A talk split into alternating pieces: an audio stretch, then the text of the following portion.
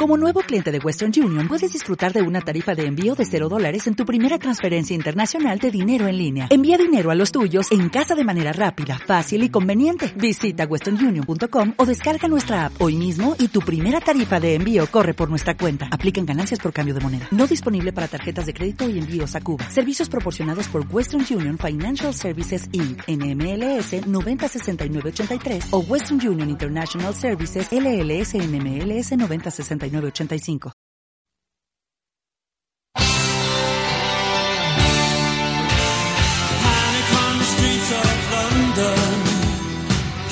Bienvenidos a una nueva edición de su podcast El Stream Mató al Cable. Los saluda Richard y Enrique. Estamos acá con nuestro querido amigo y productor Roger. Hola, ¿qué tal? Gracias por invitarme otra vez. Yo siempre estoy feliz de que me inviten a hablar de series. De oh. Bueno, este es un podcast especial porque es una serie que siempre hemos comentado los tres. Bueno, siempre, las dos veces que le hemos comentado. Y es una serie que, de hecho, ha sido la última serie importante que se estrenó el 2017. De hecho, dos días antes de que acabe el año. Mucha gente la terminó de ver antes de que acabara el año, incluidos nosotros. Bueno, claro. casi, casi, casi toda la serie la terminamos de ver antes de que acabara el año. Pero obviamente porque salió tan tarde no podía ser incluida en ningún top de lo mejor del año, aunque al final veremos si es que ameritaba o no si tal vez la jugada de estrenarlo tan tarde le sirvió para que nadie diga, ah, ¿por qué no está en ningún top? ¿Es porque no es buena? Ah, no, es porque salió tarde. Entonces, bueno, vamos a comentar la cuarta temporada de Black Mirror, que es esta serie británica que ahora sale a través de Netflix, creada por Charlie Brooker y que, como sabemos, es una especie de antología de historias, eh, digamos que acerca de la tecnología y su efecto en la humanidad. Y es una, es una serie que básicamente había concluido después de dos temporadas y su especial de Navidad y que Netflix llegó para rescatar, como están haciendo los servicios de streaming, rescatando otras cosas. Y rescatan a Black Mirror para darnos su tercera temporada el año pasado. Eh, más o menos nos gustó, teníamos algunos capítulos unos mejores que otros y ahora regresa con su cuarta temporada también de seis capítulos. Es verdad, esos seis capítulos nos han generado reacciones diversas que en cierto modo es la ventaja de una serie de antología, o sea, realmente no hay, o sea, no se evalúa la, se evalúa la temporada en general, pero es más fácil decir, bueno, de los cuatro, tres son buenos, o puedes rescatar el episodio en sí y dejar atrás la temporada, en contraste con una serie normal donde una temporada mala termina ocultando un buen episodio, por ejemplo. Sí, es verdad, también es, es, como es antológico, que es algo que se ha hecho muy de moda últimamente, ¿no? Con tantas series antológicas que han salido, las de Ryan Murphy, los True Detective, este, incluso Black Mirror gana los Emmys porque presenta un capítulo, el año pasado ganó el Emmy por San Junipero, y, y es así, este año va a presentar, este año, claro, el 2018 va a presentar el USS Callister, seguro, porque tenía entendido que para ser considerado este miniserie o película de televisión tendría que durar más de una hora, y son algunos los capítulos que duran más de una hora, en este caso el primero y el último, el Black Museum. De hecho, justamente cuando lleguemos a comentar este episodio mencionaremos el tema de la, de la extensión y el tema de los premios. Sí, es verdad, el ganador del Emmy, Charlie Brooker, bueno, Brooker que, que, que despierta pasiones y odios, pero en realidad es una serie muy interesante que tiene bastante fandom. Yo no sé también en qué momento Black Mirror ganó bastante fandom, porque siempre había, había sido una serie muy comentada, pero ahora como que está en todos lados. Todo el mundo hace referencia a ella, además. Sí, o sea, espejo negro y la gente hace memes. Cuando ya hacen memes de algo, ya, te, ya sabes que ha llegado a, tener una gran, gran hinchada. ¿No? Es verdad, sobre todo considerando el contexto político actual nuestro. Sí. Ah, qué pesado con sus. Ya estamos en un capítulo de Black Mirror. Este es el nuevo capítulo de Black Mirror peruano. Ya basta. Eh. Sí. Sobre todo porque todo lo que nos ha pasado no tiene nada que ver con tecnología. O sea que no tiene nada que ver con Black Mirror. Pero en fin, creo que antes de empezar a hablar acerca de qué nos ha parecido la temporada, vale la pena mencionar de que Richard está al otro lado del Atlántico, así que... Este es un capítulo con, o sea, grabado con más tecnología de lo normal. Es verdad. ¿No? O sea, hace honor al capítulo de Black Mirror. Sí, y avisamos a los que no han visto la temporada que seguimos esperando el episodio acerca de podcasteros en Black Mirror. Ya el año pasado lo dijimos, ¿no? Cuando grabamos el especial y en la tercera cuando llegaba el capítulo de los podcasteros y seguro va a llegar antes el capítulo de los youtuberos o de los youtubers por lo que ha pasado últimamente, pero Sí, Supongo que, por el tema del de. tal vez Brooker está un poquito viejo para meterse en esos temas. O sea, ya no es de su generación.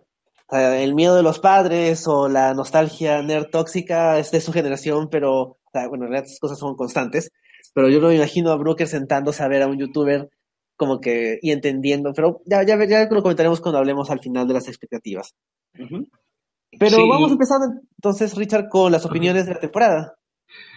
Sí, bueno, opiniones sin spoilers, aunque es un poco difícil, pero ya entraremos a hablar de eso. Este, a mí la temporada me causa mucho, muchas sensaciones encontradas, tal cual me lo causó la temporada anterior, la tercera, que donde tenías un capítulo muy bueno, dos capítulos buenos y tres capítulos que no son muy malos, pero no son de la media del nivel a lo que Black Mirror nos tenía acostumbrados. Recordemos las primeras dos temporadas de Black Mirror. Tienes capítulos geniales. Los tres de la primera temporada, por ejemplo, son muy buenos. En la segunda temporada tienes dos capítulos muy buenos. Y luego empezó a bajar el nivel. Yo creo que también porque a Brooker Netflix le pide seis capítulos, dos de ellos de más de una hora. Entonces, al pedirle más, el tipo se queda sin ideas. Y sobre todo esta temporada donde ya me ha empezado a sonar algunas cosas como refrito entonces eso me deja un poquito insatisfecho y hasta preocupado porque digo, este es el clásico dilema donde una serie tiene que enfrentarse a, su propia vida y decir si ya es, es, hora de dejar el cordón y morir o seguir repitiéndose y repitiéndose al punto del capítulo sexto es casi un mejores momentos de Black Mirror, la antología de Black Mirror, ¿no? Entonces me preocupa un poquito el futuro de la serie y esta temporada sí me ha dejado como que ni frío ni caliente, ¿no? O sea, me, me han dado las dos cosas.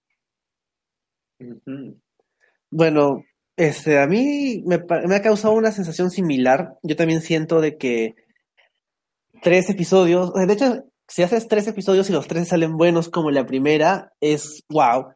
Si haces tres episodios y te sale uno malo, uno más o menos y uno muy bueno como la segunda, es como que, bueno, todavía estás bien.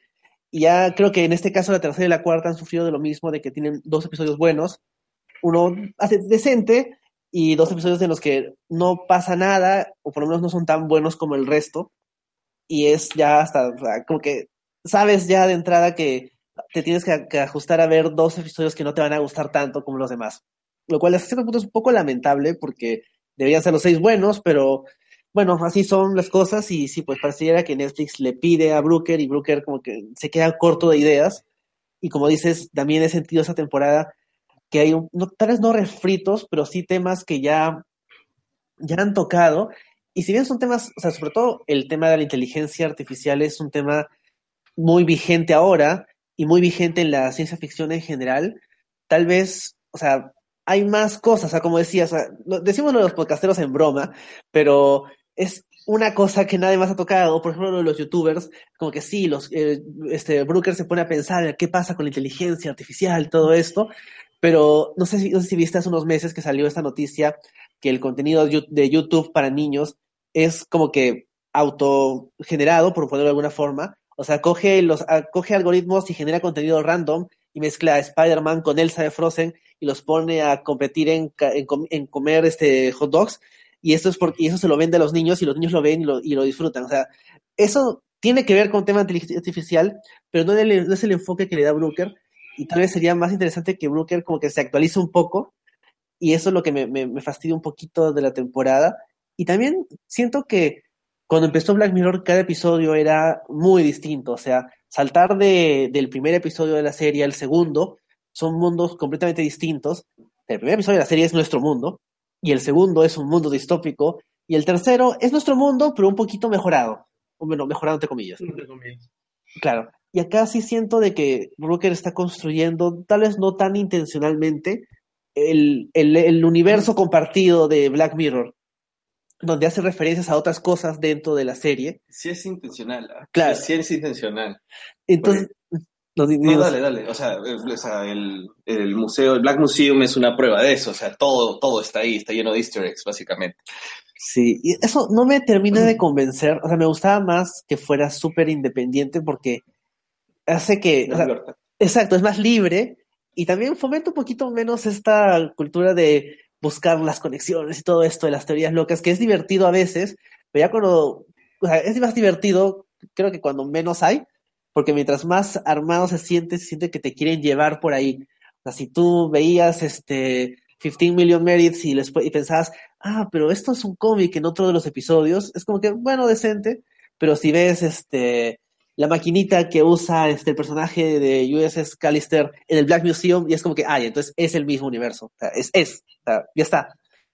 Entonces, no sé, eso no termina de convencerme, pero los episodios que son buenos de la temporada sí son muy buenos. O sea, la serie cuando llega a los puntos altos, lo logra, o sea, lo hace muy bien. Y creo que eso es lo que me deja satisfecho al final. Eh, bueno, yo solamente un pequeño comentario. O sea, Booker es el showrunner, pero él no escribe todos los guiones, ¿no es cierto?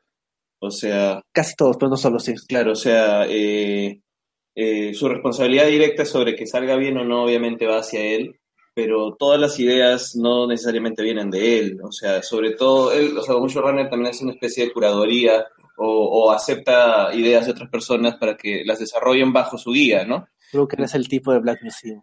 claro, Booker es el tipo de Black Museum, básicamente. Entonces, yo creo más bien que esta es la temporada menos Black Mirror que hemos visto hasta ahora. O sea, y, creo que se debe a varios, varios factores. Eh, Black Mirror, por lo menos para mí, hasta la mayor parte de la, la temporada pasada, es básicamente lo que hemos conversado antes, el espejo negro de, de, nosotros, que el espejo negro es básicamente como cuando tú agarras tu celular y utilizas el celular apagado para verte la cara y peinarte, ese es tu espejo negro, ¿no? Entonces, eh, el tema es justamente cuál es, eh, qué refleja la tecnología o eh, elementos de ciencia ficción que no necesariamente existen todavía de nosotros, qué, qué, qué parte humana eh, que es, queda vigente o se exacerba o crece o disminuye a través de estos avances tecnológicos. Creo que el único capítulo que no tenía eso era el primero, de hecho, que, que, habla un poco más de los medios de comunicación, no tanto específicamente de una cosa de ciencia ficción, pero ese era lo, lo, más importante, lo que yo entendía como el concepto de la serie, ¿no? Creo que ahora tienen tanto presupuesto o sea, porque de hecho eso les obligaba a pensar en ideas específicas que, que, que como esos insights eh, bastante creativos, ¿no? O sea, ¿qué pasa si, por ejemplo, toda la vida de una persona gira en torno a, la calificación de las redes sociales? ¿Qué pasa si es que tu memoria se podría guardar? Entonces, te obliga a, a creativamente encontrar recursos no, no, no ligados tanto en un gran presupuesto, ni tampoco solo en efectos especiales, porque los efectos que, que Black Mirror tenía eran bastante modestos y te ayudaba o te obligaba de, de alguna forma a concentrarte en el guion y en el concepto, en desarrollar ese concepto. En cambio, creo que ahora pueden volar un poco más. De hecho, el primer capítulo lo demuestra porque es básicamente una película, es una película que casi dura más de una hora, eh, un largometraje con harta producción de postproducción, básicamente no tiene nada que envidiarle a, las grandes superproducciones de ciencia ficción espaciales. Está, al nivel de Star Trek Discovery y de Orville, que son otros de ese estilo. Y, y para televisión está en el top, top de, de, efectos, o sea, te la crees totalmente, ¿no? O sea, es más, se justifica que algunas cosas no funcionen tan bien porque supuestamente es un mundo de realidad virtual, o sea, que normalazo. Podrían haberlo hasta hecho más inexacto y no, se ve bastante bien todo. Entonces, creo que más bien pueden volar y ya no tienen tantas restricciones, entonces los conceptos no terminan ser, siendo tan interesantes, tan personales, o tienes capítulos como eh, Metalhead, que no te cuenta nada de la naturaleza humana casi, o sea, es básicamente un capítulo X de alguna serie de Terminator de filler, y, no hay un concepto claro, no hay, una, no, hay algo, no hay algo nuevo que me revele que diga, ah, pucha, si esto pasara en el futuro, de verdad que los humanos seguiremos siendo tan horribles y tan tan, tan, tan feos, ¿no? Como sociedad. Que era la sensación que te dejaba cada capítulo de Black Mirror al inicio. Tú terminabas de ver la serie o ver un capítulo y decías, qué horrible es este mundo, este, el futuro es devastador, no importa qué tanto avance la ciencia o la tecnología, somos terribles personas. Y eso no ha habido esta temporada, básicamente. Sí, yo me acuerdo que, que, cuando hablamos de Black Mirror el año pasado, de tanto en el programa recuerdo como en el, análisis de la tercera temporada, dijimos, Black Mirror no es simplemente un gimmick donde vemos avances tecnológicos terribles. La clave de Black Mirror está en encontrar cómo el ser humano es terrible y utiliza esos avances tecnológicos en contra de, su, de su progreso y su beneficio, lo deshumaniza. Eso es lo bacán de Black Mirror. Claro, claro, eso es bacán. Ha tenido, o sea, no es que no exista eso en, en, este, en esta temporada, o sea, creo que a mí me ha gustado bastante la, el primer capítulo igual por cómo eh, de alguna forma confronta directamente la toxicidad de la, de la comunidad gamer. O, también, bueno, el último capítulo también estuvo interesante, por ahí que el segundo también tiene cosas, algunos conceptos, aunque no me termine de cerrar todo, ¿no? O sea, está, pero creo que hay tanta plata y tanta libertad y ahora tienen seis, seis episodios y fácil tienen que cumplir con ciertas expectativas de Netflix que no necesariamente están trabajando al, al, mismo nivel esos conceptos como antes con las limitaciones que tenían, ¿no? Yo creo que hay un problema también de, de Brooker porque, mira, los seis capítulos, cinco los escribió solo Brooker. El, el, único que no escribió Brooker solo es el primero, Hugh Callister, que lo escribió con otro tipo. Entonces, sí, pues yo creo que el tipo está demasiado abocado y solo en este proyecto y por eso... Bueno, entonces podemos ya comenzar a comentar cada episodio. Como hemos hecho en la, temporada pasada, le dedicamos unos minutos a cada uno de los episodios, algunos más que otros, porque lo ameritaban. En esta, bueno, ya comenzamos a comentar con spoilers, ya entremos a, arruinarlo todo, pero esperamos de que hayan podido ver la serie, porque más allá de lo que vayamos a decir, vale la pena verla, porque creo que nadie más hace lo que hace Black Mirror, aunque Ryan Murphy ha amenazado con que quiere hacer algo parecido, pero bueno. hype, hype. Sí, vamos entonces a empezar con el primer episodio de la temporada, que es USS Callister, eh, que básicamente es, bueno, eh, dirigido por Tommy Haynes, escrito por, como decías, por Sally Brooke y otro tipo más, y está protagonizado por Jesse Plemons y Christine Milotti, que es la madre de uh Major Mother, y eso me da la oportunidad de presumir nuevamente que yo la vi en vivo cantando. Así que, dejando eso de lado, es creo que uno de los mejores episodios de la temporada, básicamente por los temas que toca, como mencionaste, también por el tema de la plata, porque se nota. Y es, o sea, es algo que habíamos visto un poquito en los trailers, de que había esta especie de parodia de Star Trek, y era como que, ¿de dónde va a salir esto? ¿De qué trata? Por ahí se podía sospechar que era acerca de un videojuego y más o menos la trama por ahí se enfoca en el personaje Jesse Plemons primero, que es este programador súper talentoso, pero que vive básicamente recluido en su mundo donde sus compañeros de trabajo son básicamente sus juguetes. Y luego se enfoca la historia en el personaje de Christy Milotti, que es la nueva de la oficina, y que de alguna forma u otra termina metida en este mundo, ella no, pero una versión de ella termina metida en este mundo de realidad virtual y tiene que hacerle el padre al personaje de Jesse Plemons. Sí, o sea. básicamente lo que, lo que decías de que yo, yo también, o sea, eso es lo que me gusta de Black Mirror, que me diga esto puede ir por acá, pero en realidad es lo que Skywalker, esto no va a ir de la forma en que tú creías, y no es simplemente un homenaje, parodia Star Trek, que es lo que se veía en el tráiler, sino te van a contar otra cosa, y dentro de esa otra cosa, otra cosa, que es al final básicamente el rollo que, que, es tan actual con todo esto que pasó justamente con Star Wars, hablando de eso, del, del fan, del super fan que en realidad le hace más daño a la franquicia de lo que él cree, ¿no? Él, y lo digo él porque generalmente es como Jesse Plemons, un hombre treintón blanco, ¿no? Que es algo que muchas veces pasa y nos pasa incluso, y, con lo, y, lo, y algo tan presente que hemos visto en, en, estos tiempos. Y creo que la virtud de Black Mirror es justamente en esas cosas, que Brooker no es Nostradamus, pero sabe un poco utilizar la variable de ciencia ficción para contarnos cosas, no del futuro, sino de acá, de ahorita, del 2017-18, donde se estrenó la serie. Y eso es bien bacán. Sí, o sea, justamente creo que eh, este es uno de los episodios que encaja con lo que está explicando hace, hace un rato, ¿no? Y, y, es raro porque acabo de decir que, pucha, más presupuesto no necesariamente es más creativo, pero en este caso justifica, o sea, estábamos preocupados o no preocupados, pero de repente intrigados por qué cosa iba a pasar con ese capítulo de Star Trek que se veía tan distinto a lo que nos habían presentado antes. Y creo que un mérito del capítulo tiene justamente en irte revelando cosas y es orgánico, o sea, no es como que hay un plot point que salga de la nada, sino que tiene este estilo de Black Mirror en donde te hacía dar punto de empatizar con algunas cosas y luego te das cuenta que estás empatizando con básicamente un criminal. O sea, al comienzo te muestran al personaje, ¿cómo se llama? El personaje, acá, por acá está. Eh, bueno, pero eh, Jess, Jess, Jess, Jess, Plemons, ¿no? Entonces... No, Robert Daly. Robert Daly.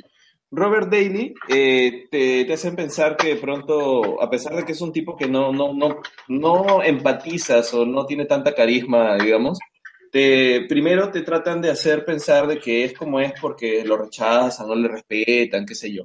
Tratan de generarte cierta empatía, como para decirte, este es un tipo que puede existir también en la realidad, ¿no? En cambio, eh, conforme vas avanzando, te das cuenta que de verdad es un enfermo O sea, oh, cuidado, Richard, me, duele lo que estás moviendo. Eh, es, es, un enfermo. E, es un enfermo en el sentido de que básicamente eh, eh, tiene estas fantasías de, de, querer de pronto dominar frente a, digamos, a, sus cotrabajadores o la gente que, que, le hace mal, o sea, estas, estos, estos, estos sentimientos de venganza reprimidos, y los suelta en los videojuegos, básicamente, ¿no? O sea, es ahí donde desfoga. Es como cualquier persona que ha jugado Sims y usaba sus Sims como gente que conocía y luego los hacía tener muertes terribles. Claro. Básicamente es el mismo concepto. lo, lo, que hace Black Mirror para que te quede más claro lo incorrecto de lo que hace él es hacer que todas sus víctimas sean inteligencia artificial, que hasta este punto te da a entender de que tienen vida, o sea, el hecho de que sean copias de personas reales no los hace menos reales ni menos dignos de ser tratados con respeto. Claro, y, no, no se detiene mucho en, de pronto, en hacer todo un discurso sobre qué es la vida o qué es la inteligencia, qué sino de frente te dice, por si acaso, estas son copias exactas de estas personas, tienen sentimientos, y él, ah, digamos, jugando a ser Dios, hasta creo que, bueno, el tema de que les desprove, les quite los órganos sexuales de alguna forma creo que fue un alivio porque si no, del capítulo se volvía mucho más sórdido. Mucho más oscuro, sí. Sí, pero, eh, pero no, o sea, no por eso es menos terrible lo que hace esta persona, ¿no? Porque de verdad lo, es, básicamente, se cree un dios, los tortura, eh, tiene estos poderes que, tendría cualquier supervillano y tendría, es como estas personas, esos, esas personas que tienen gente en su sótano, que raptan a personas, las tienen en su sótano y los tienen ahí como juguetes, básicamente. Es lo mismo, pero si tuviera superpoderes, y bueno, si estuviera en un, en un mundo virtual, ¿no? Claro, o sea, me, y me parece interesante el tema este de que sus víctimas no tienen genitales, básicamente.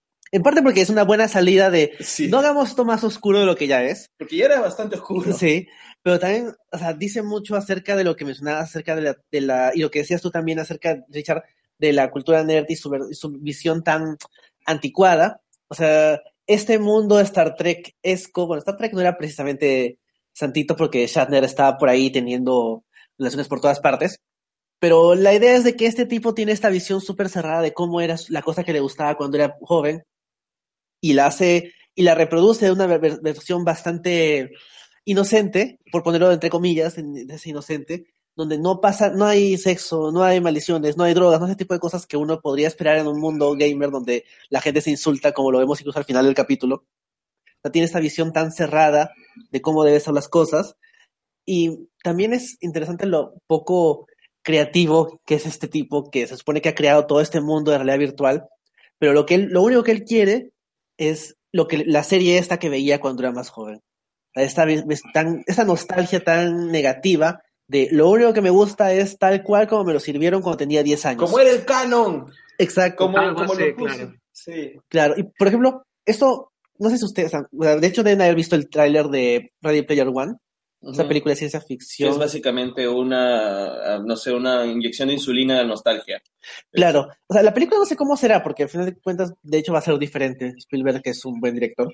Pero el libro tiene mucho de esto de, lo único que yo como persona nerd que me gusta esas cosas puedo imaginar es lo que ya he consumido. O sea, no, no paso de eso. O sea, si tengo que imaginar una nave espacial, ya, entonces va a ser, no sé, este, un X-Wing y, o, este, o el Serenity. O sea, hasta ahí nomás llego. No me puedo imaginar algo propio mío diferente, porque me ciño únicamente a lo que, a lo que ya he visto.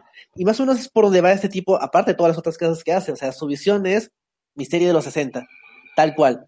Y de hecho me gusta bastante cuando se escapan del mundo de él, el estilo de los personajes es del Star Trek de JJ. o sea, es como que esto como que un golpe más a los fans súper tradicionalistas. El Star Trek de JJ tiene sus problemitas, pero es como que a la gente que decía, no, muy claro, los disfraces no son muy, están muy estilizados, es como que mira esto de acá, que es más, esto es más como que más libre que la restrictividad del material original. Sí, por eso, por eso creo que es bien interesante cuando, cuando el capítulo va variable, variando su, el narrador, por así decirlo, el protagonista. El protagonista al principio es Jesse Plemons, el amigo Matt Damon, que claro, es este tipo introvertido que es un monstruo en el fondo, y nos damos cuenta poco a poco lo vamos justificando menos. O sea, de verdad, a él en el trabajo este, su jefe es malo con él, este, claro, él también se siente entitled, como se dice, de que todos lo deben tratar bien, lo cual es una muy buena crítica a ese tipo de personas, ¿no? Que creen que se merecen todo y el buen trato de la vida, pero justo en ese momento la serie ahí lo corta, lo hace el supervillano que es, y cambia el foco al personaje de Christy Milotti, que ella es en realidad la protagonista y la que empieza a contar la historia. Y también es muy bacán el lado del capítulo en el cual ella este, no solo es un tema de todos luchamos contra este niño que quería controlar todo y que no supo aprovechar sus grandes poderes, sino también es un relato que calzó con el año, con el año en el cual las mujeres se pararon a hablar y es un relato al final feminista, ¿no? Recordando la frase que ella dice de que ya se metió con mi, con mi pus y con mi órgano sexual, esa es la raya que no voy a cruzar, o sea, es interesante también cómo empiezan a meter todas esas cosas en, un capítulo de una hora y diez, que vamos, es largo, pero tampoco es tan largo como para contar tantos temas, es un capítulo súper denso y, y, que toca varias cosas. Es como una película corta en realidad, o sea, tú ves y tiene todo un arco completo para, para el personaje de Miloti. Y este, y es más, creo que cierra bastante bien, ¿no? O sea, creo que lo que, lo que, creo que habla de muchos temas, pero justamente su, su gran logro es progresivamente, o sea, de a poquitos, te va mostrando que o vas generando un discurso a través de lo tóxico que puede ser la comunidad gamer y en realidad cualquier comunidad de fanáticos en general, ¿no? O sea, cómo esta, digamos, esta falta de, de, aceptación o, digamos, cerrarse mucho en, en, los gustos en la fanaticada que uno puede tener, puede llegar a ser, llegar al extremo y ser tóxica, ¿no? tóxica al punto de que cuando salen al mundo, al mundo real, igual la comunidad gamer que a la que salen es bastante tóxica también, cuando dice yo soy el rey del universo, que es el discurso que tiene justamente la, digamos, la mayoría de gente que está dentro de, los videojuegos. Pues. cualquier juego online te vas a topar con un tipo así como el personaje de, bueno, este, de Aaron Paul, básicamente, que es este gamer pesado de que te metes conmigo y te destruyo y tengo mi nombre que dice 69 en el título porque me creo así súper rudo. Sí, y, creo que la, otra cosa es justamente cómo de pronto muchas personas pueden decir, ah, pero es inofensivo porque es este, solo los videojuegos, nada. Pero en realidad eso revela conductas violentas que es justamente la parte de la realidad de este personaje, donde estaba amenazando básicamente tenía este, una, una gran, había asesinado a un niño, básicamente, qué terrible, estaba amenazando con volverlo a hacer, por más de que sea una copia digital, pero tenía ahí a su cotrabajador amenazado con que le haga caso, o básicamente iba a volver a matar a su hijo frente a él, ¿no? Y es algo que tenía en la realidad, o sea, tenía el chupetín, tenía la copia digital, todo esto, entonces este, es como que a veces las, las, los comportamientos tóxicos que uno puede tener en las comunidades virtuales revelan también parte del comportamiento que puedes tener en la realidad, porque sigue siendo tú, o sea, al final de cuentas tomas decisiones y estás teniendo o, estás desencadenando las frustraciones que tienes en el mundo real en un escape virtual, pero no significa que no las tengas. Exacto, sí, esa es una forma como que él ventila sus problemas porque no lo puede hacer en el mundo real, pero el hecho de que tenga que recurrir a ese modo ya de por sí es preocupante. Y también me parece bien interesante que el tipo no espera a, hablar del personaje de Christine Milotti para robar su ADN y meterla a su mundo virtual. Básicamente pasa un día y ya la metió. O sea, no le interesa tampoco salir de esa burbuja. Está tan, está tan acostumbrado a hacer el papel de Dios que es incapaz de siquiera admitir de que tiene que salir al mundo real para, o sea, si, hubiera habido una escena en que, no sé, le invita a salir y lo rechaza, hubiera sido distinto que simplemente el tipo la ve y al día siguiente ya la metió a su mundo virtual. no hay otra opción, para él todo es control. Claro, es que ese es el punto. Creo que también lo de lo que este capítulo quiere contarnos es que nos ha contado mal la historia, el cine, que el cine nos ha contado mal muchas cosas. El cine nos ha hecho creer que podemos ir a la casa de la chica que nos gusta, pararnos toda la noche con una radio encima de nosotros y que eso es amor y no es acoso, que en realidad es acoso. Y el cine nos ha contado la historia de que nuestro héroe nos va a gustar más su triunfo mientras más sufra. Entonces, si el tipo, como tú dices, lo hubieran rechazado, le hubieran, la chica le hubiera dicho que no, hubiera tenido derecho a tener algún tipo de éxito tampoco, porque ni siquiera el tipo que lo rechazan, el tipo que no le hablan, tiene derecho de estas cosas. Oye, tiene que plantearse más bien si hizo mal algo, ¿no? Y no tanto echarle la culpa a otros, sino a sí mismo. exacto, creo que el, punto de la serie es eso, o sea, el tipo no, o sea, mejor dicho, la serie no te está haciendo el trabajo fácil de o venderte simpatía o hacértelo en extremo malvado en un, en un primer momento, simplemente te lo muestra tal cual como es. O sea, no, como dices, empiezas desde su punto de vista, que él es como que si fuera el protagonista y luego pasamos al otro, pero por hacerlo inicialmente protagonista y luego pasar a otro personaje, no trata de venderte simpatía por el personaje, simplemente te lo muestra tal cual como es. Por ahí te dicen, eh, creo que una de las cotrabajadoras le dice este, que el tipo se queda mirando mucho y ya te está dando a entender de que tiene conductas inapropiadas en el mundo real, pero aparte, y, luego ya cuando ves todo lo demás que hace, ya te queda más claro lo, lo horrible que es en general. Sí, o sea, pero lo que decía Enrique es que eh, ni siquiera él hace un esfuerzo por tener algún tipo de interacción normal en el mundo real, teniendo la opción o la posibilidad, porque encuentra una persona que pronto muestra algún tipo de interés en él y probablemente podría haber tratado de, de, tener, digamos, algún tipo de interacción saludable con esta persona, pero no, o sea, no pasa nada de tiempo y prefiere más bien vivir en su mundo de fantasía donde tienen control, porque es un control freak que lleva estas, estos deseos que tiene al extremo, ¿no?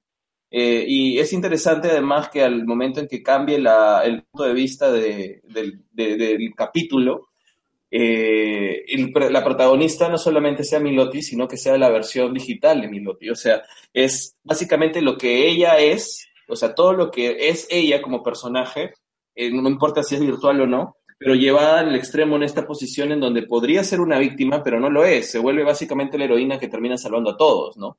es la única que, todavía no está dispuesta a renunciar a nada, eh, a pesar de, que esté en una situación completamente terrible. Básicamente están peleando contra un dios. O sea, si lo ves desde su punto de vista, están matando a Dios, de alguna forma.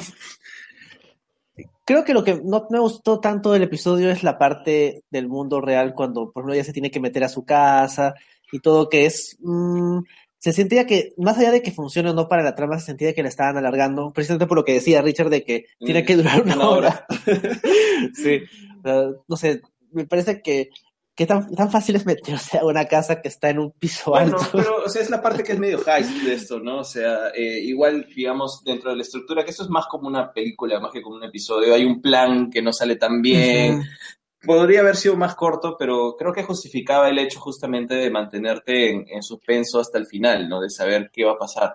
Tal vez lo único que, si te pones a pensar bien qué significa, es el tema justamente de por qué el pata se queda encerrado adentro, no termina de ser sembrado, plantado completamente. O sea, no te, no te, por lo menos no lo desarrollan tanto, pero creo que es tan satisfactorio la solución que ya no te importa, ya dices, ya está bien, quiero, quiero que se quede ahí para siempre, maldito perro. Sí, o sea, creo que hay algo que nos enseña Black Mirror es, bueno, muchas cosas, pero el primero es, cuando haya tecnología que implique un implante en la cabeza, no te lo pongas. Porque nunca sabes cuándo va a haber un parche que no, no, no, se active bien y termines muerto en, en tu, usando tu, tu juego. Y también de eso me recuerda un tweet que vi que, viendo este episodio, esta serie de Seth MacFarlane, The Orville, que es una parodia de Star Trek, es mucho más oscura, porque el tipo básicamente está haciendo lo mismo. Bueno, no, no, no creo que de manera tan, tan negativa, pero es lo mismo, es una fantasía de poder donde él disfraza a sus cotrabajadores como personajes de una especie de Star Trek y los hace actuar sus guiones. Pobre, Adrián Palicki. Sí, eso es bastante oscuro. Sí. Bueno, Orville en Smack. ¿O no? Primero Star Trek Discovery. Ya, hasta ahí nomás llego. Ya. Aunque por, en algún lado leí que Brooker quería hacer spin-off de este episodio. Y si lo hace, sería como que la cuarta versión de una especie de Star Trek. Después de The Orbit, Star Trek Discovery, también están haciendo Galaxy Quest. Con eso sería el cuarto intento de hacer una especie de continuación de Star Trek en televisión, sin ser Star Trek de verdad. bueno, Oye, me acabo de acordar que había, de chiquitos había una serie tipo Star Trek o no sé qué del espacio con una con gente de bastante tipo de razas alienígenas, o casi todos eran humanos, que lo que tenían niñitos, que había niñitos en, en, la tripulación. Y que no se la dan ni que lo Nickelodeon. No me acuerdo cómo se llama. ¿Perdidos en, el espacio? no, no es Perdidos en el espacio, eran, eran otros. No lo sé, no lo sé, pero había uno de esos. Quedaba en Nickelodeon. Sí, ya me acordé. que había una chica con pelo de colores. No me acuerdo. me acuerdo que había un chico alienígena que tenía unas cosas raras como que en la oreja. Ya, esa, esa, esa, esa es. Sí. Ya, ya me estoy acordando. Ah, ¿cómo se habrá llamado eso? Qué miedo, Smack de eso. Cuando salvamos cómo se llama. Va a haber Smack de Sabrina también. Bueno, tiene que haber. Claro. Tiene que haber. Pero Sabrina tiene que ser después de Riverdale. Primero Riverdale y luego Smack, este, retrospectiva de Sabrina, la bruja adolescente, y luego este de, las, oscuras aventuras de Sabrina, que es la, nueva serie con, la hija de Don Draper. Solo para terminar, me encanta también el capítulo de lo de Jesse Plemons, que, o sea, el tipo tiene una cara rara, es como Matt Damon y Philip Seymour Hoffman en una noche de pasión, pero puede, puede transmitir esa, esa maldad rara, o sea, como que inquietante, incluso en su primera escena, cuando es casi una imitación de Shatner, ¿no? En la primera escena que no sabemos nada, si es malo, si es bueno. O sea, el tipo te deja algo, algo no está bien en el tipo, te transmite una inquietud que lo hacía en Fargo, lo hacía en Breaking Bad, ¿no? Entonces me parece súper bacán lo del tipo. Y lo de Milotti, bueno, es, es otro level también. Qué pena que salga tan poco. es un buen actor. en general está bastante desaprovechado. Pero bueno, creo que ha sido suficiente por USS Callister, que creo que es uno de los mejores de la temporada. Ahora podemos pasar a comentar el segundo episodio, que es Arcángel, que es dirigido por Jodie Foster y también, bueno, es escrito por Brooker y es protagonizado por Rosemary DeWitt y es, mm, no sé, bueno, básicamente es acerca de qué, qué pasaría si tú pudieras poner uno de esos implantes en la cabeza de tus hijos en lo que, que te permitiera ver lo que ven tus hijos y controlar lo que ven tus hijos lo cual debe ser hasta cierto punto el sueño de muchos padres. Y, las, y la serie, como es Black Mirror, obviamente te muestra por qué no debería serlo. Pero básicamente lo que la serie, lo que el capítulo termina de contar es lo que esperábamos que iba a pasar. O sea, no sé si ustedes, pero cuando yo estaba viendo este capítulo con mi esposa, básicamente adivinamos todo lo que iba a pasar, que no solo es porque Black Mirror va a acabar mal, que siempre, que tal vez siempre acaba mal Black Mirror, hay excepciones, pero si no pasaba exactamente lo que decíamos. Entonces yo creo que este capítulo, si bien solo tiene cosas interesantes, sobre todo la premisa, es muy predecible. Y cuando tú le agarras el juego a Black Mirror, ya el capítulo se baja totalmente, ¿no? Sí, pero, o sea, yo creo que también hay un problema de verosimilitud, ¿ah? O sea, yo cuando empecé a ver esto, eh, creo que tratan de justificar con este terror que hubo de la niña que se perdió al inicio, ¿no? Como para meterle a la mamá además justificación de, de hacer esto, pero realmente es un tipo de tecnología que, es, que no tiene, o sea, que a la, que cualquier persona en sus cabales le diría probablemente que no. No solamente estás metiéndole algo a tu hijo en la cabeza, sino que tu hijo no por siempre va a ser un niño. O sea, creo que, eh, eh, o sea, si no había forma de sacarlo y dicen, no, se va a quedar ahí y después puedes botar la tableta y todo lo demás, o sea, es una cuestión bastante, un poco inverosímil en el sentido de que no voy a querer ver lo que mi hijo haga cuando sea un adulto o sea un anciano, qué sé yo, ¿no? O que alguien pueda tener eso. es más, yo pensaba que en algún momento la tableta se podía perder y podía caerse la otra persona, ¿me entiendes? Pero al final creo que, que, de alguna forma sí muestra, o sea, sí se esfuerza en mostrarte justamente la paranoia que puede sentir un padre a tratar de controlarlo todo porque vamos, o sea, creo que e, es un temor que, que, sobre todo, o sea, no sé tanto si en Estados Unidos, pero de repente, en, o sea, acá los niños ya no juegan en la calle nunca, ¿no? O sea, eh, creo que el sobreproteccionismo de los padres hacia los niños eh, va creciendo cada vez más, sobre todo porque hay más información sobre los peligros y la violencia en las calles, etcétera, etcétera, ¿no? Entonces, ese concepto al menos lo desarrolla de forma interesante creo que pierde mucho justamente cuando ya no pasa, o sea, pasa nada sorpresivo, ¿no? O sea, creo que sigue avanzando bajo la misma línea y más bien, no sé, o sea, creo que termina siendo un capítulo bastante, bastante chico. Sí, yo creo que, o sea, estoy de acuerdo con ambos de que el principal problema que tenía con el episodio era que no me sorprendía, o sea, había cosas interesantes al inicio, sobre todo, por ejemplo, cuando ve, a la niñita ve que su abuelo tiene un ataque al corazón y no lo ve porque tiene este filtro parental.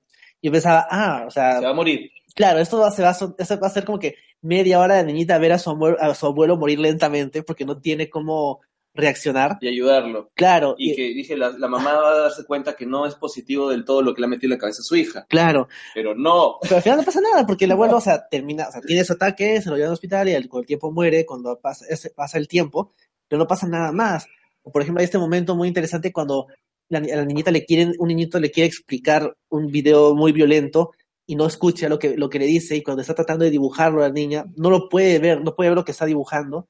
Sí, de hecho, de hecho hasta cuando es niña es más interesante que cuando crece y se vuelve adolescente. Exacto. O sea, cuando ella comienza a cortarse, es como que, Dios, o sea, esto no es solo acerca de la paranoia parental, o mejor dicho, es acerca de la paranoia parental, pero también acerca de los efectos psicológicos que tiene sobre los niños.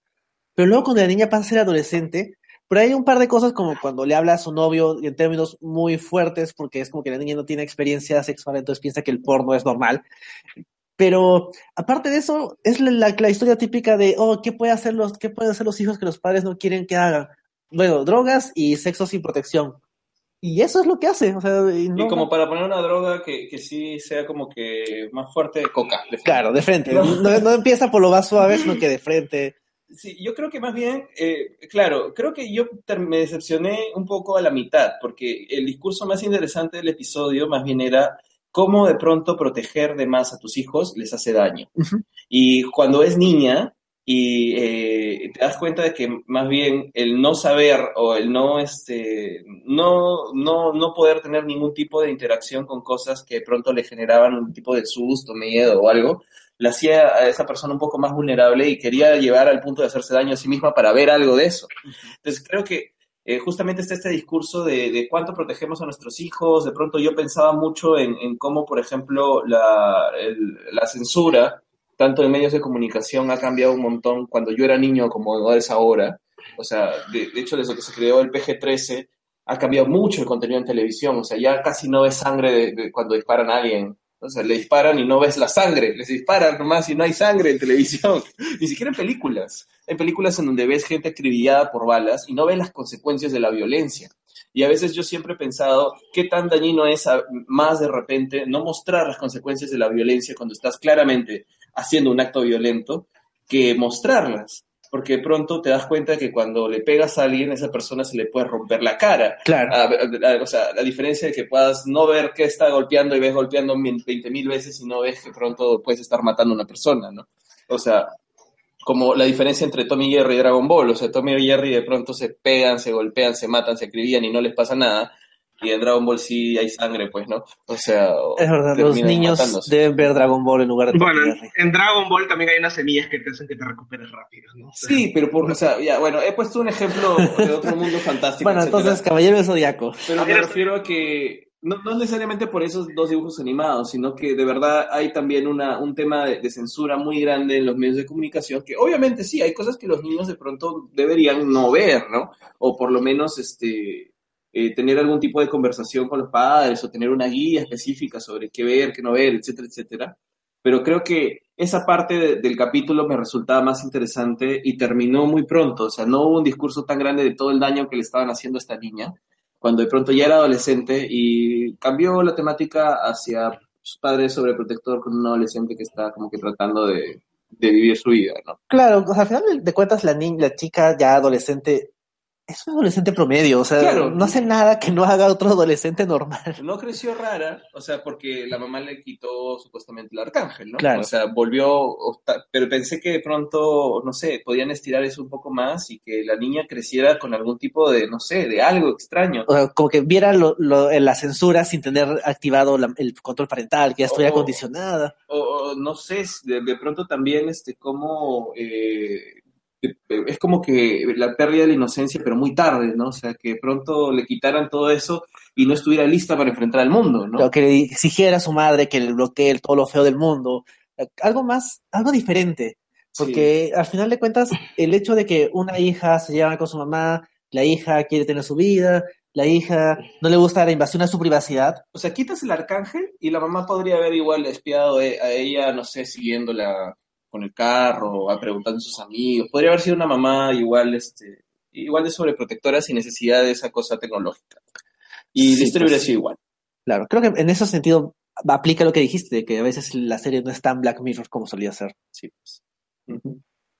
¿Algo más que quieras comentar, Richard, sobre Arcángel? Sí, que, o sea, cuando tres amigos que intentan hacer un podcast tienen ideas más interesantes que el propio creador de la serie, humildad aparte, es que algo falló el capítulo, ¿no? este capítulo era lo que nos dijo que iba a ser y se quedó ahí. La idea era más, la premisa era más potente que la ejecución y eso pasa con bastantes capítulos de Black Mirror porque es una frase que vamos a decir más de una vez tal vez en lo que queda del podcast, ¿no? Así que pasemos al tercero. Sí, el tercer capítulo, que se llama este ah, Cocodrilo, no nadie sabe por qué. Bueno, es dirigido por John Hillcoat, es acerca de, bueno, si no me equivoco, se desarrolla en Islandia, empieza con una mujer y su novio, accidentalmente matan a alguien, esconden el cadáver, y luego pasan los años, aparentemente eso ya ha terminado, pero alguien comienza a escarbar el, el pasado de manera no tan, más o menos accidental. Indirecta. Exacto. Y termina esto perjudicando, bueno, termina esto poniendo en riesgo la vida perfecta que había creado esta, esta mujer después de haber hecho esto tantos años atrás.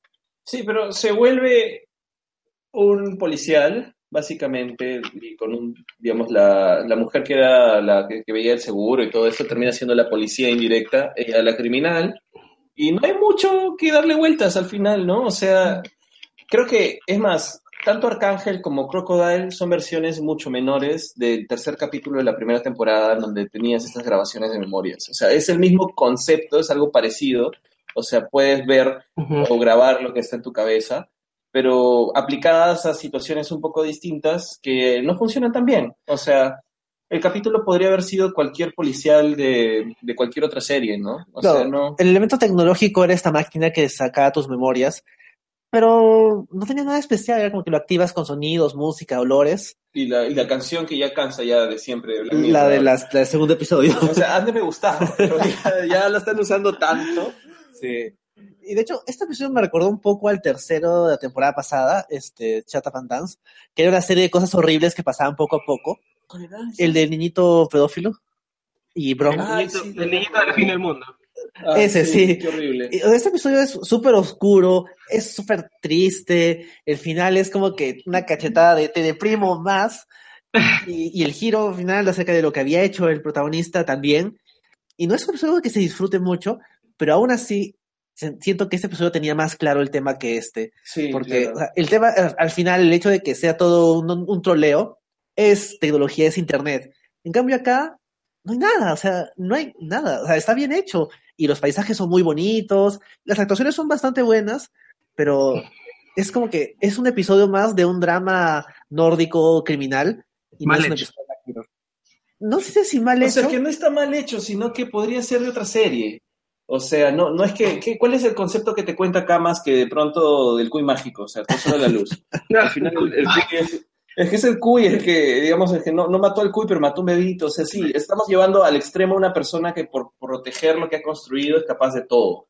Ya, pero eso es obvio, pues es como el capítulo anterior, o sea, oye, esta tía de pelo corto va a hacer lo imposible por proteger a su familia. Spoiler después de una hora, sí lo hizo. No hay nada nuevo, o sea, lo hizo. pero creo que lo, lo más importante, de, o sea, los capítulos, los mejores capítulos de Black Mirror es cuando de pronto tú, en algún momento, o por, por alguna cuestión sientes cercano el conflicto de ese personaje a ti como algo que también tú podrías hacer. Y es ahí donde revelas, revelas algo de ti mismo y dices, brother, yo también soy parte de esta humanidad tan terrible. no espejo oscuro. Sí, no, eh, y no me está revelando un espejo oscuro de mí mismo, sino de este personaje que siento más lejano, que no soy yo, que, que, o que de pronto no está tan cercano a mí. Mm. En cambio, este, hasta Arcángel tiene más cercanía a mí, porque puedo reconocer a las madres de, a mi alrededor, puedo pensar en mi madre, mi abuela, mi tía, no sé, quien sea.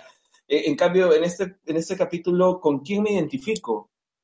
Y además está el elemento adicional de que todas las víctimas, salvo la víctima inicial y, y su cómplice, son personas de color y la, la, asesina es una mujer súper blanca. Entonces, no sé si eso fue accidental o Brooker lo hizo a propósito como que para decir algo adicional, pero si quería decir algo adicional, no lo hizo, o sea, no llegó a hacerlo. Claro, está ahí como puesto, pero no, no te lo aclara. Claro, no sé si es accidental o no. Eso, es lo que...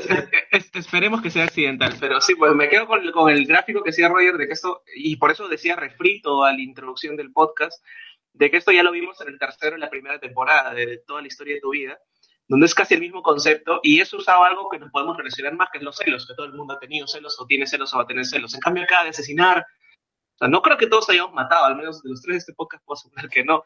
Entonces es más difícil sentir esa empatía por cualquiera de los personajes y, y sí, pues salvo los momentos buenos donde Hitchcock homenajea a Hitchcock, que es básicamente lo único bonito del capítulo, todo es un tema súper hondo, vacío y sin nada que rescatar salvo muerte, muerte muerte. Y cuando Black Mirror, Black Mirror es deprimente, pero cuando ya empiezas a darte golpes bajos, solo por el hecho de darte golpe bajo, ya se siente barato y se siente en default.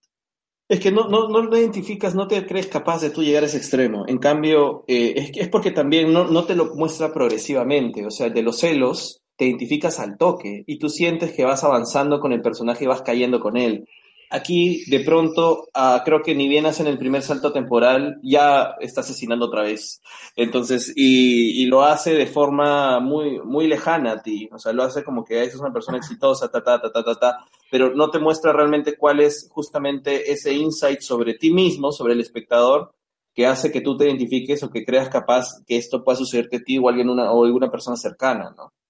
Sí, tal vez creo que la escala era demasiado fuerte todos, tal vez todos tenemos algo que no quisiéramos que se revele así tan públicamente, pero la serie al irse de frente al homicidio y agregarle como que tres víctimas más, incluido un bebito a la protagonista, se, se, le va de las manos y creo que acá encaja muy bien alguna, un comentario que leía sobre este episodio y también sobre el anterior, que es, es como que Black Mirror según la gente que odia Black Mirror.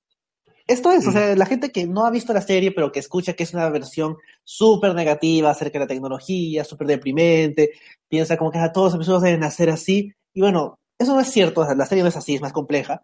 Pero episodios como estos ayudan a esa crítica. Claro. Son, son, episodios además vacíos porque son más Jimmy. O sea, casi se siente el episodio de Jimmy. El episodio de la maquinita esta que te hace ver tus recuerdos de determinada época. O sea, sí es más eso que otra cosa. Y es una pena porque sí sin, sin la orden de seis capítulos, tú cortas estos dos, te quedas una temporada con los otros cuatro, o tal vez uno menos que vamos a comentar, y está, y está perfecto, pero esto baja totalmente. Sí, o sea, y de hecho no es que sea, o sea, sácalo de la serie y es algo interesante igual, o sea, las actuaciones son buenas, hay ahí una, una cuestión interesante, pero no es que, creo que, por eso decía que hay cosas que son muy poco espejo negro, o sea, de pronto no es tan Black Mirror como los tenía acostumbrados, ¿no? Sí, pues. Y bueno, pasamos al siguiente episodio, que es Hank the DJ, el cuarto episodio. Bueno, esto es, es una especie de San Junipero heteronormativo. Es acerca de una relación de pareja entre, bueno, un chico y una chica que viven en este mundo distópico donde hay un aparato que les dice con quién tienen que salir, por cuánto tiempo va a durar esa relación y tienen que obedecer esas reglas.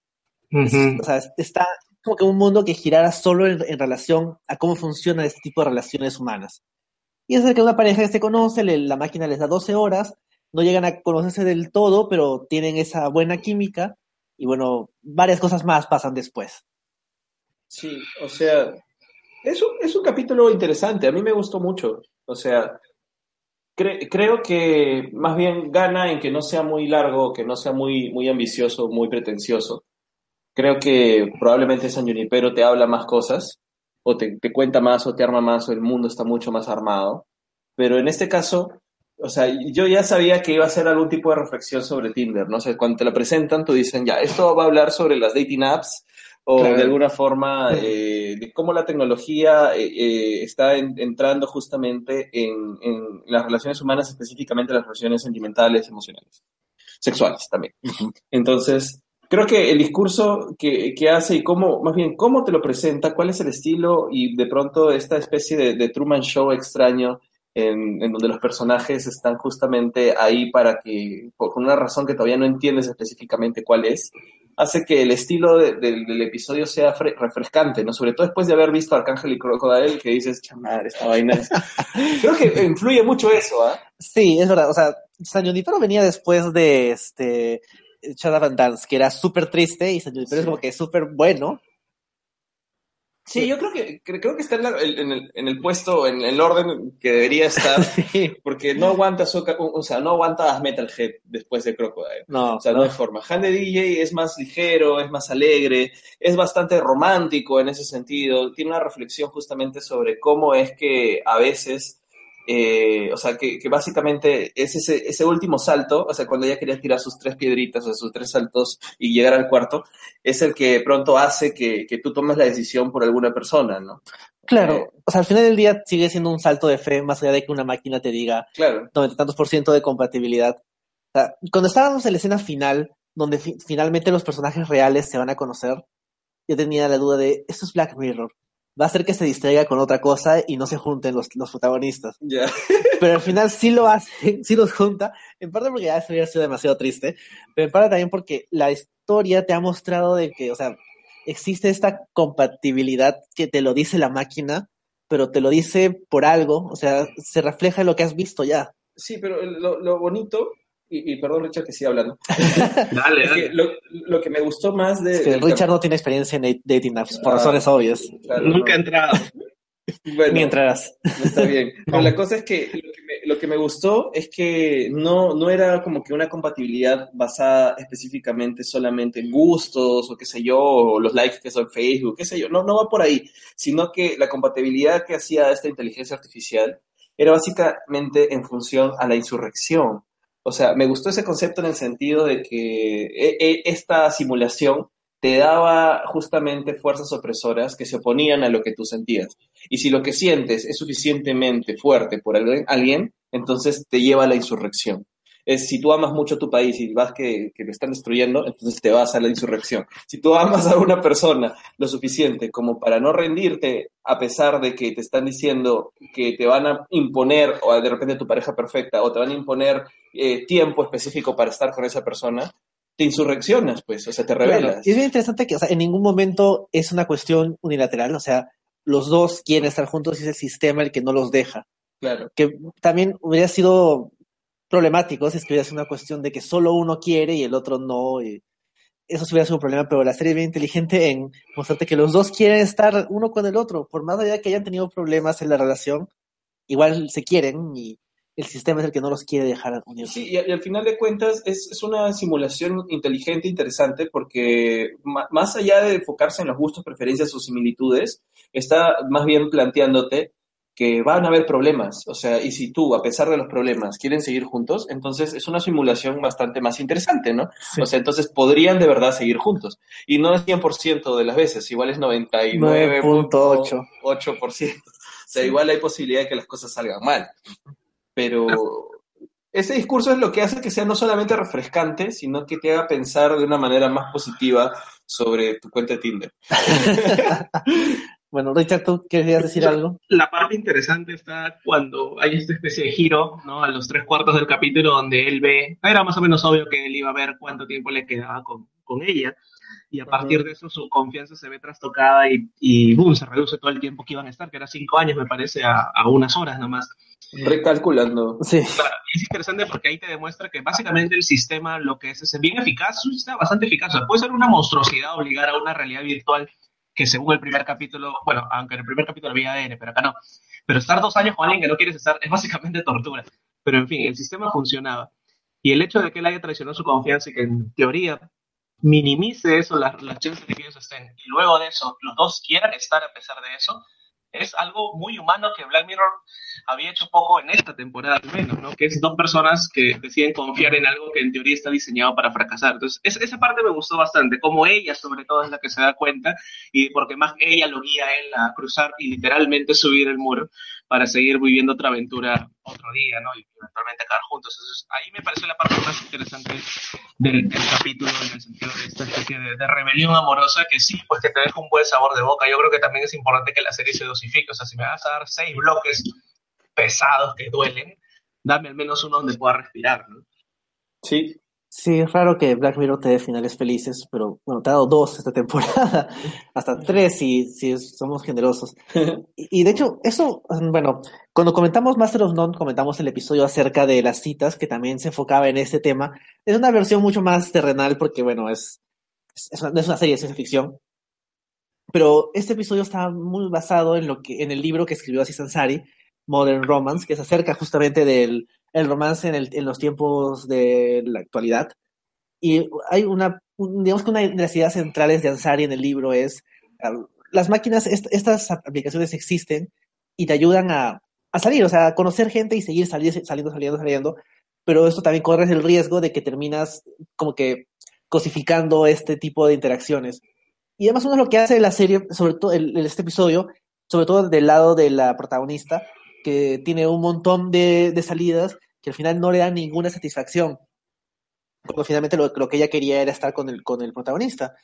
Y me parece que la tesis de Ansari funciona muy bien con este capítulo. O sea, la aplicación existe y te puede facilitar las cosas, también te las puede complicar, pero lo importante no es la aplicación, sino que lo importante es que tú como persona valores o aprecies esa relación que te ha facilitado la aplicación, pero que hace la mitad del trabajo. O sea, la aplicación te puede decir con este, pero ya dependía de ellos ir en contra de, o sea, ir y sentir que esa relación que les generaba la aplicación valía la pena y pelearse contra el sistema y todo lo demás. Claro, porque así como en la vida real, o sea, la serie no exagera y dice la tecnología es mala, los, peores capítulos son justamente los que Black Mirror dice la tecnología es el supervillano y no, las personas tienen la posibilidad de decir si esto te va a servir o no, no va a servir. E incluso ahora el Tinder y todas estas cosas, aplicaciones este, te pueden servir para eso, te pueden servir también para conocer el amor de tu vida, supongo, y debe haber casos, entonces no es tan así como que el sistema es el malvado y voy a contarte esa historia desde ese punto de vista, ¿no? Y por eso creo que este capítulo funciona bastante. Sí, es verdad. Sí, no tengo más que decir en realidad. Han de DJ. Sí, estuvo, es, es, uno de los buenos capítulos de la temporada. Y bueno, pasamos al quinto capítulo. Ya es el peor. Metalhead, que se acerca de un futuro post. Peor es Arcángel y peor es este Crocodile. Yo Metalhead. Yo creo que el peor es Crocodile y el segundo puesto es complicado. No, yo creo que sí, Metalhead es el peor. Es que lo que pasa es que mm, creo que Arcángel y Crocodile, bueno, Arcángel al menos ha sido un concepto interesante, no bien, no bien hecho. Crocodile ya, o sea, creo que por el hecho de que la tecnología estuviera metida en un caso policial me puede parecer interesante en otro contexto. Pero Metalhead es, es estándar al mango, o sea, no te cuenta nada, nada, nada nuevo que no hayas visto ya en algún otro lado. Es como si sacaras un episodio de las crónicas de Sarah Connor enfocado en el mundo post-apocalíptico en lugar, en lugar del presente. Sí, sí, es, es eso. Y Mira, por eso lo digo, o sea, esta es una prueba de que puedes tener efectos chéveres, puedes tener este perrito bacán, que, que está muy bien hecho. está muy bien hecho, o sea, las muertes son interesantes, tiran un carro desde altura, o sea, tienen, tienen presupuesto para hacer esto y es un mundo posapocalíptico, robótico, que podría ser interesante si es que me hubieran contado una historia humana interesante. O sea, creo que el tema de la supervivencia, otra vez, lo mismo con Crocodile. O sea, el tema de la supervivencia es algo que, ok, ya lo vi, pero cuando haces una historia de supervivencia, tienes que contarme algo más, que es, por ejemplo, el tema de las películas de zombies de Romero. Los personajes sí quieren sobrevivir, pero entonces tú mezclas conflictos raciales, haces algún tipo de, simbología o de metáfora acerca de, cuáles son, cuál es la naturaleza humana o cuál, qué es lo que simbolizan los zombies para esa historia. En cambio, acá tienes supervivencia de alguien huyendo de un perrito metálico y nada más. O sea, y, y la creo que carece justamente de, solamente sostenerse en una sola actriz que por más de que pueda ser buena, etcétera, no tiene interacciones humanas con nadie más y no este, es un ejercicio casi de, persecución, de seguimiento, más que un capítulo interesante. O sea, tal vez lo que en mí habla de que defender un poquito el capítulo que acabo de acordar tiene huecos, no huecos, sino tiene tonterías de guion en el sentido de que la chica decide cosas horribles, como por ejemplo estábamos viendo, y la chica decide lavarse las manos en lugar de agarrar la escopeta y volar, pero bueno, creo que mi sentimiento de defensa va por el lado de, David Slate y de mi, recuerdo de Hannibal. O sea, yo veía la serie y decía, ¿por qué no sigue Hannibal dirigido por David Slade? Porque es tan bacán que, pucha, me da pena que sea desperdiciar un capítulo tan plano, ¿no? Es que, o sea, se ve chévere, o sea, visualmente es interesante, en la elección de blanco y negro también es interesante, pero creo que se queda en el estilo y no te cuenta nada. O sea, e, ese es mi gran problema. Yo lo vi y decía, ya, ¿cuándo va a pasar algo interesante de verdad? O sea, el personaje no, no, estaba, no estaba empatizando conmigo de, de ninguna forma y no me estaba revelando, no había espejo negro. O sea, ¿cuál era el espejo negro acá? O sea, ¿cuál? pues no hay. O sea, sí, o sea, como dices, está muy bien hecho, o sea, el blanco y negro, los efectos del perrito, en general la, la forma como matan a la gente, visualmente está muy bien, pero sí, como dice Roger, ¿dónde está el elemento humano? Lo único que podría decirse como que, ah, bueno, por aquí va a ir el giro final, donde te revelan que toda esta misión que había tenido la protagonista era para recoger una caja de ositos de peluche. De osito Es estúpido. O sea, Mira, yo hice una broma, le dije a Enrique, si hubieran sido Waldos, ahora que me puedo pensar, si hubieran sido los monitos de I love you. Ah, los del episodio siguiente. Monkey need a O que sea, hubiera sido una revelación interesante, pero no. Sí, pues, sí, pues. o sea, es, es estándar, está, bien, está muy bien hecho, pero no es Black Mirror. De, y como, y creo que sería el, o sea, tiene más elemento tecnológico que Crocodile, pero por otro lado me dicen casi nada. Es que es, es, lo que decía, ¿no? Lo Black Mirror escrito por la gente que odia Black Mirror. Es literalmente la tecnología, el malo malo Terminator meets Wally meets Depredador. O sea, es, ese es el supervillano y eso no es la serie. O sea, la serie parte de la falsa premisa de que creen que queremos ver a la tecnología en modo esteroides y no es así. Sí, pues, o sea, mm, bueno, creo que es. No, o sea, es el más olvidable de la temporada, por lo menos para mí. Vamos pasar entonces al final de la temporada. el sexto episodio, Black Museum, que se acerca, bueno, es acerca de una chica que termina, este, de, se queda sin gasolina en medio del desierto en Estados Unidos y está, si no me equivoco, creo que le queda ser de la hermana de Black Panther en Black Panther. Sí, es la hermana de Black Panther. Sí. Este, bueno, Shuri termina perdida del desierto en Estados Unidos y mientras carga su carro eléctrico, entra a este museo del crimen, que es dirigido por un tipo que básicamente es Charlie Brooker, de que no se parecen. Ah, qué miedo. Y este tipo le va contando tres historias, básicamente tres historias, acerca de crímenes en los cuales él había tenido cierta intervención. El... Es básicamente como el especial de Navidad, que tampoco me gustó tanto, pero, creo que este me gustó más que el especial de Navidad. Pero... ¿En serio no te gustó el especial de Navidad? Sí, creo que lo comentamos eso, ¿no? A mí sí, me, A mí sí me gustó el especial de Navidad, sobre todo el final. A mí también. Sí. De hecho, creo que el especial de Navidad me gustó más que este, ¿ah? Un poco. A mí también. No creo que este sea un mal episodio, ¿ah? o sea, me pareció interesante. Eh, creo que justamente la, la, digamos, la estructura del capítulo se puede parecer al especial de Navidad en el sentido de que hay varias historias que te cuentan. Acá, el especial Navidad era una historia dentro de una historia, en este caso son historias separadas, ¿no? Pero, y creo que las tres historias que cuentan, las dos, bueno, las dos primeras están, son interesantes, son, están bien armaditas. Eh, y la última, creo que me, se me sucede muy rápido. Pero no sé, o sea, creo que es interesante el capítulo, pero tampoco es que no, no, no tengo mucho más sobre, sobre qué comentar. O sea, creo que cada, cada una de las historias más bien revela algo sobre la naturaleza humana, sobre el espejo negro, pero no tanto el final. El final termina siendo una venganza familiar contra alguien. Es, que, es, que, yo tengo un problema ahí, que me parece que este capítulo es como que Charlie Brooker no sabía qué hacer en el sexto capítulo y tenía como rezagos de ideas que se le habrán ocurrido hace mucho tiempo o ahorita, y dijo, bueno, metámoslo todo en un primer capítulo, en un único capítulo.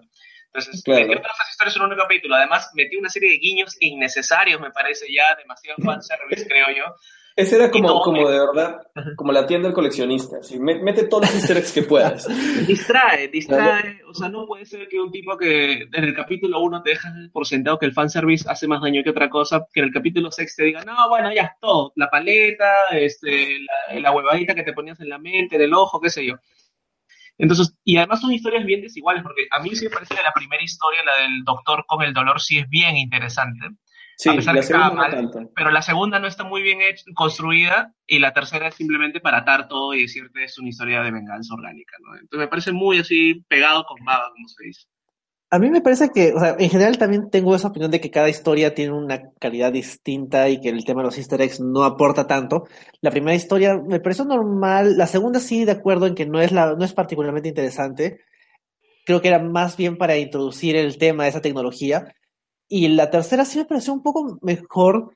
Creo, creo que Charlie Brooker, un tipo blanco británico, no es precisamente la persona más apropiada para hablar acerca del racismo en Estados Unidos pero por lo menos tenía una idea más o menos interesante acerca de cómo se capitaliza con el con este resentimiento racial en Estados Unidos de que la gente pagaba para ir a torturar a un hombre negro, o sea, es lo más oscuro de la temporada y es bastante real, o sea, no me sorprendería que pase en la realidad, o sea, creo que el problema es más bien que está metida esta historia dentro de una estructura más grande que es el, el tema del museo y las otras dos historias, y el giro final que, como decía, es una historia de venganza, y como esta historia de venganza alguien tiene que pagar, y de hecho, o sea, muy bien que lo haya matado al, al tipo, pero uh, no sé, o sea, no termina de convencerme, y, el giro final final de que la mamá estaba metida dentro del, de la hija, sí, eso sí me pareció como que, ¿para qué? O sea, bastaba con el hecho de que la hija vaya a vengar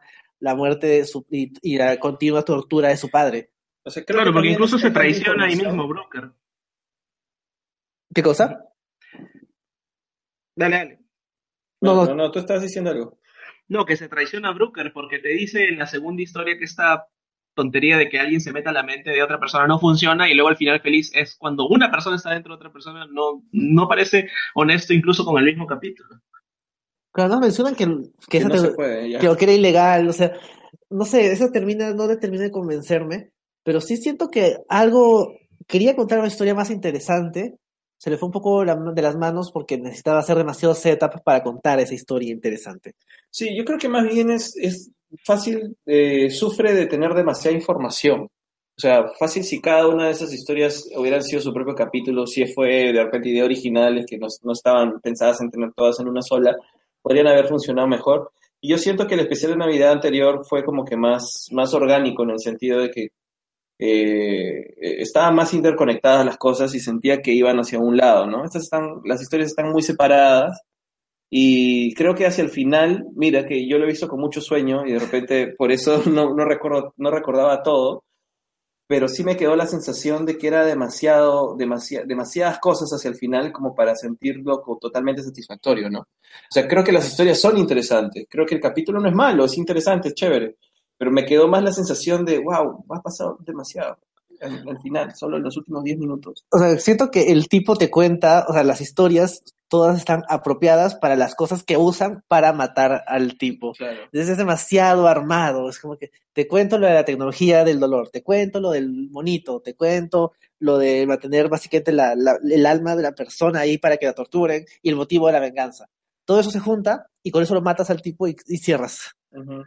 Entonces es como que, no, demasiado y creo que por eso se me termina cayendo un poco el episodio, pero me hace pensar de que Black Mirror funciona más como una historia, como un episodio, más que como que historias chiquitas que, que suman.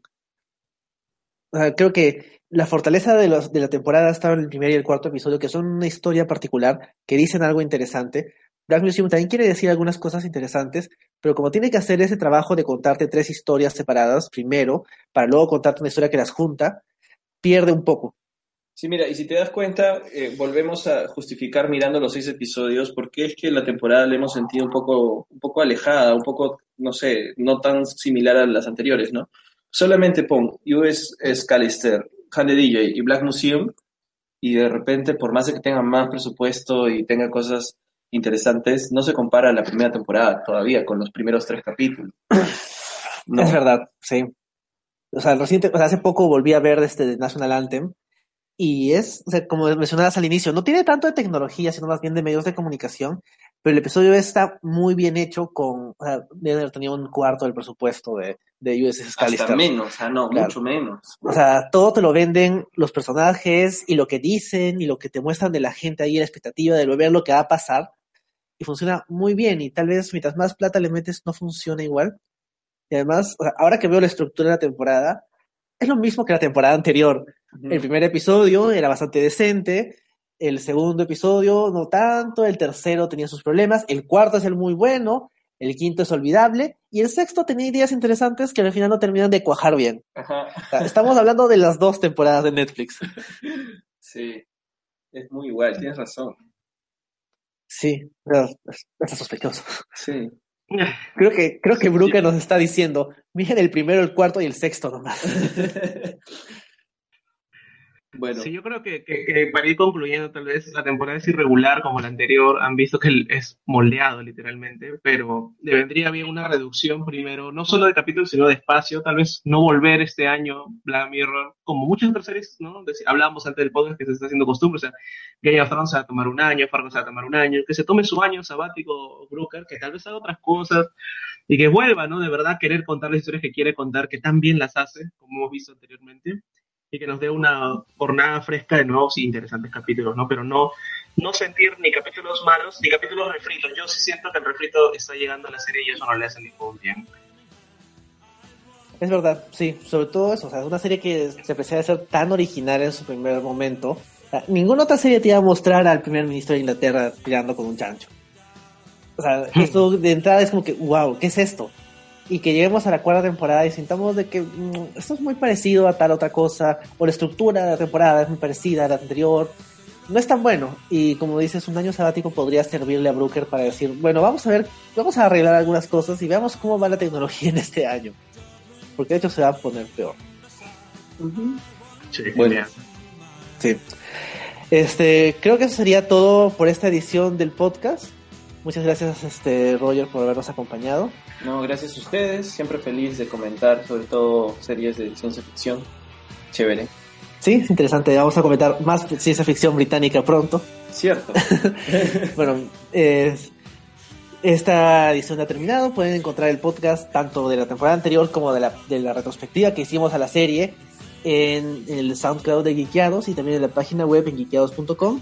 Pueden encontrar también todos nuestros podcasts en iTunes como el Stream Mato al Cable y también nos pueden buscar en Facebook como el Stream Mato al Cable o también en el Facebook de Geekeados. Seguimos acá esperando que Brooker le haga un episodio a los podcasteros. Aunque asumo que terminará con consecuencias trágicas. No creo que sean los episodios que tenga final feliz. Y bueno, no sé si Richard quieres mencionar algo más. Que esta es nuestra primera edición grabada del 2018 porque nuestro capítulo anterior la habíamos grabado anteriormente, a pesar de la distancia, yo en España, ustedes ahí en Perú seguimos grabando. Saludos a las personas que nos escuchan en Perú, en España. Nos podemos conocer algún día tal vez y así seguiremos este año hablando de series porque si el año pasado hubieron series, este año va a haber mucho más. Así que estamos atentos. Es verdad. Eso ha sido todo por esta edición. Adiós.